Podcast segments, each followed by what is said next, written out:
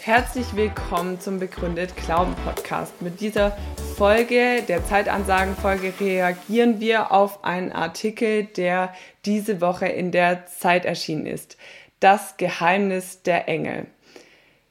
Mit mir ist hier Alexander Fink im Gespräch. Hallo Alexander. Hallo Leonie, schön, dass wir mal wieder zusammen reden können hier über so ein interessantes Thema wie die Engel. Ja, ich habe mich wirklich gefreut, denn schon der Untertitel ist wirklich packend. Immer weniger Deutsche glauben an Gott, aber immer mehr an Engel. Über die Karriere eines Wesens, das da ist, wenn man es braucht. Also wirklich eine Steilvorlage, um darauf auch aus unserer Sicht, aus christlicher Perspektive zu reagieren. Und was ich vor allem so spannend fand, ist, dass der Autor des Artikels selber, David Hugendick, sich als Skeptiker bezeichnet. Also er ist in der Perspektive eines Skeptikers, der prüft, was es mit den Engeln auf sich hat, auch im Vergleich zu Gott. Und ich denke, gerade deswegen lassen sich manche Vergleichspunkte auch gut ziehen, denn manche Anfragen, die er an die Engel stellt, stellen einige Skeptiker auch an den christlichen Glauben. Das finde ich übrigens gerade total spannend, ähm, dass der äh, Hugendick, ähm, also ich finde, er geht sehr neutral an die Sache ran und er gibt ganz klar zu, ich bin Skeptiker, er benennt seine Denkvoraussetzungen und gleichzeitig ist da seine Mutter, ne, die ja dieses seltsame Ereignis hat mit dem Föhn. Äh, und das finde ich total fair von ihm, dass er gleich von vornherein klarstellt, es gibt Leute, die glauben an solche Wesen, an Engel und Wunder und es gibt mich als Skeptiker, der das hinterfragt. Und das finde ich gleich ein super Einstieg. Es ist keiner, der einfach nur irgendwas runtermachen will, sondern es ist echt jemand, der, glaube ich, das Gespräch sucht. Um die Hörer noch kurz in die Geschichte ja. mit reinzunehmen, ist es so, dass er zum Anfang von seiner Mutter erzählt, die noch als jüngere Frau eine solche Begegnung mit einem Engel hatte. Und zwar hatte sie sich gerade gewaschen, es war noch Wasser im Waschbecken und sie wollte den Föhn, den laufenden Föhn, ähm, gerade dort ablegen, als sie plötzlich das Gefühl hat, sie wird berührt und dann wacht sie auf oder realisiert sie, dass ähm, der Föhn ansonsten ins Waschbecken gefallen wäre. Und das hätte ja gefährlich werden können. Das heißt, es ist nicht nur irgendeine Person, über die der Autor hier schreibt, sondern es ist seine Mutter, die an Engel glaubt und er selber ist der Skeptiker. Und was ich ganz spannend fand, ist, dass er zum Anfang gleich diese Statistiken benennt und damit auch sagt, in äh, Ostdeutschland hätten die Engel Gott sogar schon überholt, was äh, den Engelglauben anbelangt. Also dort glauben anscheinend mehr Menschen an Engel als an Gott. Spannend ist ja auch in der Statistik, dass im Grunde beide Statistiken, er führt ja die Statistik für die Engel und für, für Gott an und beide sind so ungefähr bei 50 Prozent. Also er sagt, an Gott glauben noch 55 Prozent in Gesamtdeutschland und an Engel glauben 40 Prozent. Nur in Ostdeutschland ist es schon etwas gestiegen. Aber das Spannende ist, man kann natürlich mit so einer Statistik weder das eine noch das andere beweisen. Es zeigt einfach nur, da ist offenbar signifikant was da, was man äh, untersuchen muss. Und das finde ich auch eine spannende Sache. Ähm, hier steht es mehr oder weniger patt, würde ich sagen. Ja, er benennt dann auch gleich zwei Unterschiede zwischen den Engeln und Gott. Das fand ich ganz spannend, dass er einmal sagt, Engel stellen keine nervenden Fragen und es ist egal, was man getan hat. Was meinst du dazu? Ja, das ist wahrscheinlich was, was einen am Gott der Bibel manchmal vielleicht ein bisschen stört. Der fragt ja schon ganz am Anfang, wo bist du, Adam? Das heißt, das ist ein Gott, der den Menschen herausfordert und der ihn letztendlich auch zur Verantwortung herausfordert. Also da hat der Mensch auf einmal eine Verantwortung für sein Handeln, während die Engel, so wie sie in dem Artikel dargestellt werden, meistens eher die ähm, Leute sind, die einem Beistand leisten, äh, wo man es dringend braucht. Also hier bei dem Föhn oder bei dem Autounfall, der später noch erwähnt wird, wo einfach ein Engel da ist, äh, ohne groß Fragen zu stellen und mir einfach was Gutes tut. Während äh, man so den Eindruck hat, äh, Gott ist da etwas unangenehmer, weil er den Menschen eben auch von seinem Thron herunterholt, sozusagen, und äh, der Mensch nicht tun und lassen kann, was er will, sondern es ist was Beidseitiges auf einmal und ähm, man steht vor Gottes Thron letztendlich, während der Engel ist nur ein dienstbarer Geist sozusagen, wie es ja sogar auch im Hebräerbrief heißt. Es sind Engel nicht einfach dienstbare Geister, wobei da natürlich nicht in erster Linie gemeint ist dienstbar dem Menschen gegenüber, sondern dienstbar Gottes gegenüber. Das heißt, in der Bibel sind die Engel ja ganz klar äh, Gott untergeordnet. Ähm, und der sendet sie aus, um uns auch mal was Gutes zu tun und zu dienen. Aber manch, manch ein Engel, der muss vielleicht auch mal eingreifen, um zu warnen oder so. Mhm.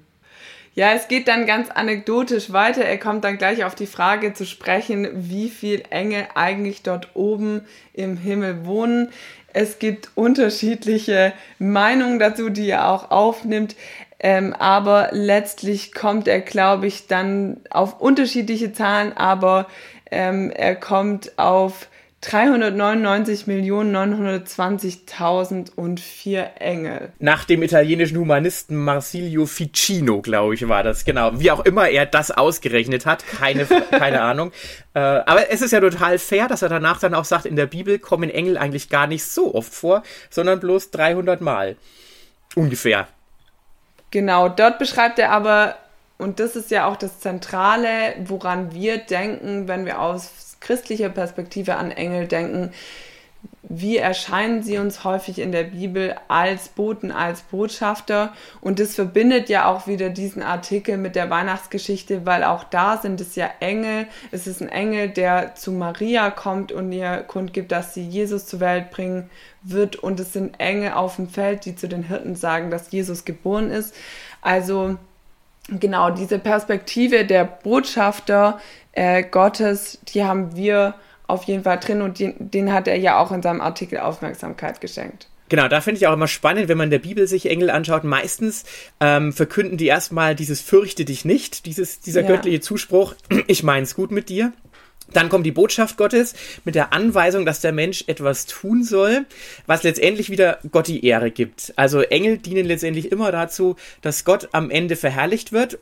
Und das ist im Endeffekt immer auch das, wo es dem Menschen am besten geht, wenn er im Plan Gottes sich, äh, ähm, ja, wenn er sich da einbeziehen lässt sozusagen und damit Gott auch die Ehre gibt. Und manche Engel, die tun natürlich auch gar nichts, als nur Gott Lob zu preisen. Äh, sind Offenbarung oder bei Hesekiel diese Engel, die nur heilig, heilig, heilig singen.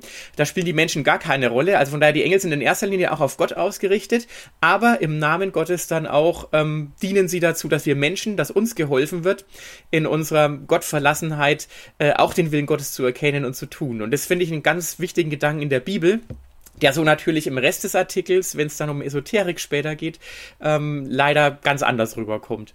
Mhm. Ja, und auch das finde ich spannend, dass dieses, wir sprechen ja auch immer wieder im alltäglichen Gebrauch von Schutzengeln und auch das ist ja nichts, was der Bibel jetzt absolut unbekannt wäre. Also es gibt einen ganz bekannten Tauschspruch, er hat seinen Engeln befohlen, über dir, dass sie dich behüten. Also dieses, dieser Schutz, den Engel bieten, der wird auch in der Bibel aufgenommen, aber mhm. ist da eben ganz anders nochmal gefasst. Gott als derjenige, der die Engel sendet, damit sie uns schützen sollen und nicht irgendein Schutzengel, den ich mir als Figur ins Auto hängen kann oder mitnehmen kann zu einer Klassenarbeit, sondern wirklich als äußerliche Realität, äh, die von Gott gesandt ist. Und das ist auch das Spannende, was er später dann sagt, ne? Äh, heute heißt so, wir verfügen über Engel sozusagen, Order ja. and Angel sozusagen. Genau, ja. also das ist so die heutige Kultur. Wir befehlen den Engeln oder hängen die uns dieses Auto oder brauchen unser Chakra, wie es dann in der einen äh, Geisterbeschwererin Gabriela, glaube ich, heißt sie, dann auch da beschrieben wird. Du brauchst nur das richtige Chakra, dann kannst du deinen Engeln sagen ja. sozusagen, was sie zu tun haben. Aber so läuft es eben nicht äh, im Sinne der Bibel, sondern Gott sagt ihnen, was zu tun ist. Und das Tolle ist, es ist was Gutes, was Gott den Engeln in unserem Namen oder für uns auch äh, aufträgt. Also von daher, ja, der Schutz ist da, aber es ist letztendlich ein Schutz von Gott her und nicht von irgendwelchen unabhängig handelnden Engeln. Und es gibt natürlich auch böse Engel in der Bibel und nicht nur die guten. Auch das wird ja ganz deutlich, wenn man äh, die Bibel im Gesamten anschaut. Satan wird, glaube ich, einmal ganz kurz angesprochen, aber da geht er letztendlich gar nicht drauf ein, dass es auch die bösen Engel gibt, ähm, die versuchen, dem Menschen, den Menschen von Gott wegzutreiben und den Menschen zu zerstören, wie man im Buch Hiob auch ganz toll gleich im Prolog lesen kann. Mhm. Absolut. Er hat ja dann auch unterschiedliche Meinungen, unterschiedliche Menschen befragt zu den Engeln, unter anderem Uwe Wolf, einen katholischen Theologen. Und das fand ich ganz spannend, was Uwe Wolf im Interview dann selber für Aussagen über die Engel gemacht hat. Er sagt, Engel sind nachträgliche Deutungen. Es sind Gefühle von Rettung und Bewahrtsein und Aufgehobenheit. Und weiterhin sagt er auch, dass alle Menschen ja diese Disposition für das Wunderbare haben. Das sind jetzt ziemlich hochgestochene Worte. Runtergebrochen heißt es, wir haben eigentlich alle diese Erwartung und auch die Sehnsucht in uns Menschen, dass es da noch so viel mehr gibt als das, was wir eigentlich sehen können, was uns direkt vor Augen liegt. Und da finde ich eben das Spannende im Unterschied ähm, zum christlichen Glauben oder ähm, genau im Unterschied vielleicht von Engelglauben und christlichem Glauben. Wir haben diese Dispo Disposition für das Wunderbare, aber im christlichen Glauben ist es eben dann auch so, dass es Gründe gibt, auch tatsächlich anzunehmen, dass es das gibt, während ähm, ja, ich schon sagen würde, bei den Engeln, wie Wolf das sagt, bleibt es eher so ein Gefühl des Aufgehobenseins, ohne dass es vielleicht eine tatsächliche Begründung hat. Genau, also ich sehe da natürlich auch in dem Artikel den Ansatzpunkt des Skeptikers. Ja, man erlebt etwas, äh, was nicht zu erwarten gewesen wäre und was positiv für einen ist. Deswegen dieses Gefühl der Bewahrung und des Schutzes. Und das wird natürlich letztendlich ganz ähnlich wie das Lückenbüßer-Argument, Lückenbüßer-Gott-Argument verwendet. Ich kann mir hier was nicht erklären. Ähm, es war aber definitiv ein Ereignis, das geschehen ist. Und äh, weil ich es mir natürlich nicht erklären kann, deswegen rufe ich jetzt hier eine übernatürliche Erklärung hervor. Und das ist natürlich immer ein schwieriges Argument, weil es immer vom Nichtwissen herkommt. Also die Frage ist, gibt es nicht doch noch eine natürliche Erklärung? War diese, äh, diese Hand auf der Schulter, die die Frau gespürt hat, vielleicht einfach nur dadurch bedingt, dass das Kabel sie noch berührt hat oder dass der, der sie beim Senken des Föhns auf einmal ein Muskel verspannt war oder sonst was. Das kann man sich natürlich auch rein materialistisch ähm, zurecht erklären, dieses Ereignis mit dem Föhn. Und auch ich als Christ muss jetzt sagen, ich weiß es nicht, ob Gott da wirklich einen Engel geschickt hat ähm, oder ob das was ganz Natürliches war. Also ich war ja auch nicht dabei und letztendlich kann einem das am Ende nur Gott erzählen, was da wirklich passiert ist. Aber der entscheidende Punkt ist natürlich, als Materialist kann ich natürlich gar nicht an die Engel glauben. Ähm, und da finde ich auch spannend, wie er das in dem Artikel ausführt, dass er sagt, die, die Moderne hat uns im Grunde den ganzen Glauben an das Übernatürliche ja geraubt. Also er bringt, zählt dann die technischen Entwicklungen auf und kommt dann bis zu Bultmann. Ja, wer heutzutage den Rasierapparat und den Radioapparat verwendet, der kann nicht mehr ähm, daran glauben, äh, an die Wunder- und Geisterwelt des Neuen Testaments. Und da ist aber das Spannende, dass hier bereits Denkvoraussetzungen drinstehen, auf die ich auch relativ ausführlich in meinem Vortrag über Wunder eingehe. Ähm, man geht nämlich davon aus, dass Naturgesetze universell gültig, gültig sind und dass das Universum kausal abgeschlossen ist. Und das ist tatsächlich eine Denkvoraussetzung, die bis zum Anfang des 20. Jahrhunderts so auch tatsächlich noch Stand der Naturwissenschaft war, auch wenn schon manche Zweifel gab. Und dann aber durch die Quantenmechanik ist diese kausale Abgeschlossenheit des Universums definitiv in Frage gestellt worden. Ähm, er schreibt dann in seinem Artikel so, jetzt steht es 1 zu 0 für die Engel gegen die Skeptiker aufgrund dieser Entdeckungen Anfang des 20. Jahrhunderts, so einfach kann man es auch nicht sagen. Aber zumindest kann man mal sagen, die Naturwissenschaft kann die Möglichkeit von Wundern nicht ausschließen, weil wir gar nicht beweisen können, dass unser Universum kausal geschlossen ist. Es könnte jemand geben, der außerhalb dieses Universums existiert und als Christ bin ich davon überzeugt, dass es einen Schöpfer gibt. An anderer Stelle gehen wir da ja auch, auch drauf ein in unserer Institutsliteratur, im Internet und auch in den Büchern und in sonstigen Veröffentlichungen. Ähm, es gibt gute Gründe dafür, dass es einen Schöpfer gibt und wenn es den gibt, dann kann es natürlich auch weitere Wesen geben, die dieser Schöpfer erschaffen hat, wie zum Beispiel Engel. Und dann ist das Ganze eben kein Lückenbüßer-Gott mehr, sondern wenn wir wie du es gerade ja selber gesagt hast, auch genau, wenn wir gute Gründe dafür haben, dass es diesen Gott gibt, die Feinabstimmung des Universums mal als Beispiel oder die Information, auf der alles Leben beruht. Ja, Information hat immer geistigen Ursprung, äh, wird aber an anderer Stelle natürlich diskutiert. Dann sind das Gründe, die den Lückenbüßer Gott nicht zu einem Lückenbüßer machen, sondern zur besten Erklärung von dem, was wir hier sind. Das heißt nicht, dass jedes, was wir als Wunder bezeichnen, auch immer automatisch ein Wunder ist. Aber ähm, es macht Wunder prinzipiell möglich. Wir können sie nicht ausschließen. Ja? Wenn es einen aktiv handelnden Gott gibt, dann gibt es keine Sicherheit vor Wundern und damit auch nicht vor dem Eingreifen von Gott oder von Gesandten Gottes, von den Engeln. So ähnlich hat C.S. Lewis mal formuliert in seinem Buch Wunder. Ja, und er kommt dann auch, als er über Aufklärung und Moderne spricht, noch drauf zu sprechen, dass mit der Moderne auch die Einsamkeit in unseren Gefühlshaushalt gezogen ist. Also er hat gesagt, ab da ist Einsamkeit, Anonymität mehr ähm, in die Welt gezogen, eigentlich ein sehr ähm, nüchternes, fast eher trauriges Statement zu unserer heutigen Gesellschaft.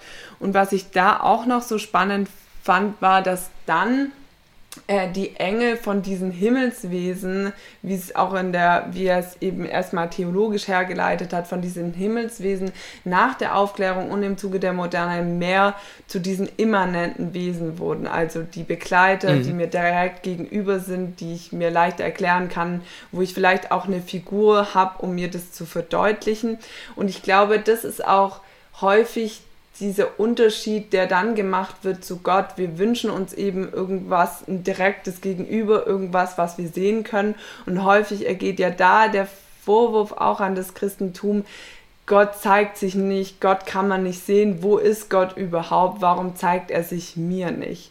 Und das finde ich so spannend, dass es dann manchen Menschen leichter fällt zu vertrauen auf eine Figur, einen Engel, den sie sehen, als auf äh, Gott, der irgendwie fern scheint. Ähm, ganz spannend finde ich da, gerade wenn wir über Engel sprechen und im Zuge dessen auch über die Weihnachtsgeschichte, dass wir ja sagen würden, Gott hat sich ganz klar und deutlich gezeigt in Jesus Christus. Jesus ist an Weihnachten Mensch geworden, das feiern wir an Weihnachten und er ist uns ganz nahe gekommen. Das heißt, auch Jesus wird erfahrbar. Er ist damit nicht einfach irgendwie immanent begreifbar und ist nicht so, wie der Mensch sich ihn wünscht, sondern ganz anders. Aber er ist in diese Welt gekommen, um uns ein Gegenüber zu werden. Ja, mir kommen da viele Menschen so ein bisschen vor wie Leute, die sich beschweren, Mensch, äh, Schatz, du meldest dich nie bei mir, aber der mhm. Briefkasten ist voll von Briefen sozusagen, äh, mhm. äh, die äh, der Partner einem geschickt hat, aber man macht den Briefkasten einfach nicht auf, weil die mhm. ganze Bibel ist ja letztendlich ein ganz großer Brief Gottes an uns, in dem die Liebe Gottes ganz stark deutlich wird und selbst im Zorn Gottes zeigt sich die Liebe Gottes. Also auch das mhm. äh, ist ein wichtiger Aspekt. Ähm, Gott hat sich offenbart. Das ist das große Zeugnis in der Bibel und wie du sagst, ganz ganz besonders in der Inkarnation in Jesus Christus, die wir an Weihnachten feiern. Ähm, Gott hat sich uns gezeigt. Und mhm. ähm, wenn jetzt jemand sagt, Gott zeigt sich mir persönlich nicht, dann ist die Frage immer, hast du überhaupt schon mal angefangen, die Briefe, die Gott uns geschrieben hat, zu lesen zum Beispiel? Einfach mal das mhm. Evangelium zu lesen. Ja, jetzt an ja. Weihnachten zum Beispiel Lukas Evangelium, Matthäus Evangelium. Einfach da mal anfangen und das einfach mal am Stück durchlesen oder meinetwegen an mehreren Tagen und dann einfach mal zu sehen, da ist ein Gott und dann wird man merken, ob in diesen Worten nicht oft was rüberkommt auch, was einen ganz persönlich im eigenen Leben gerade ansprechen kann.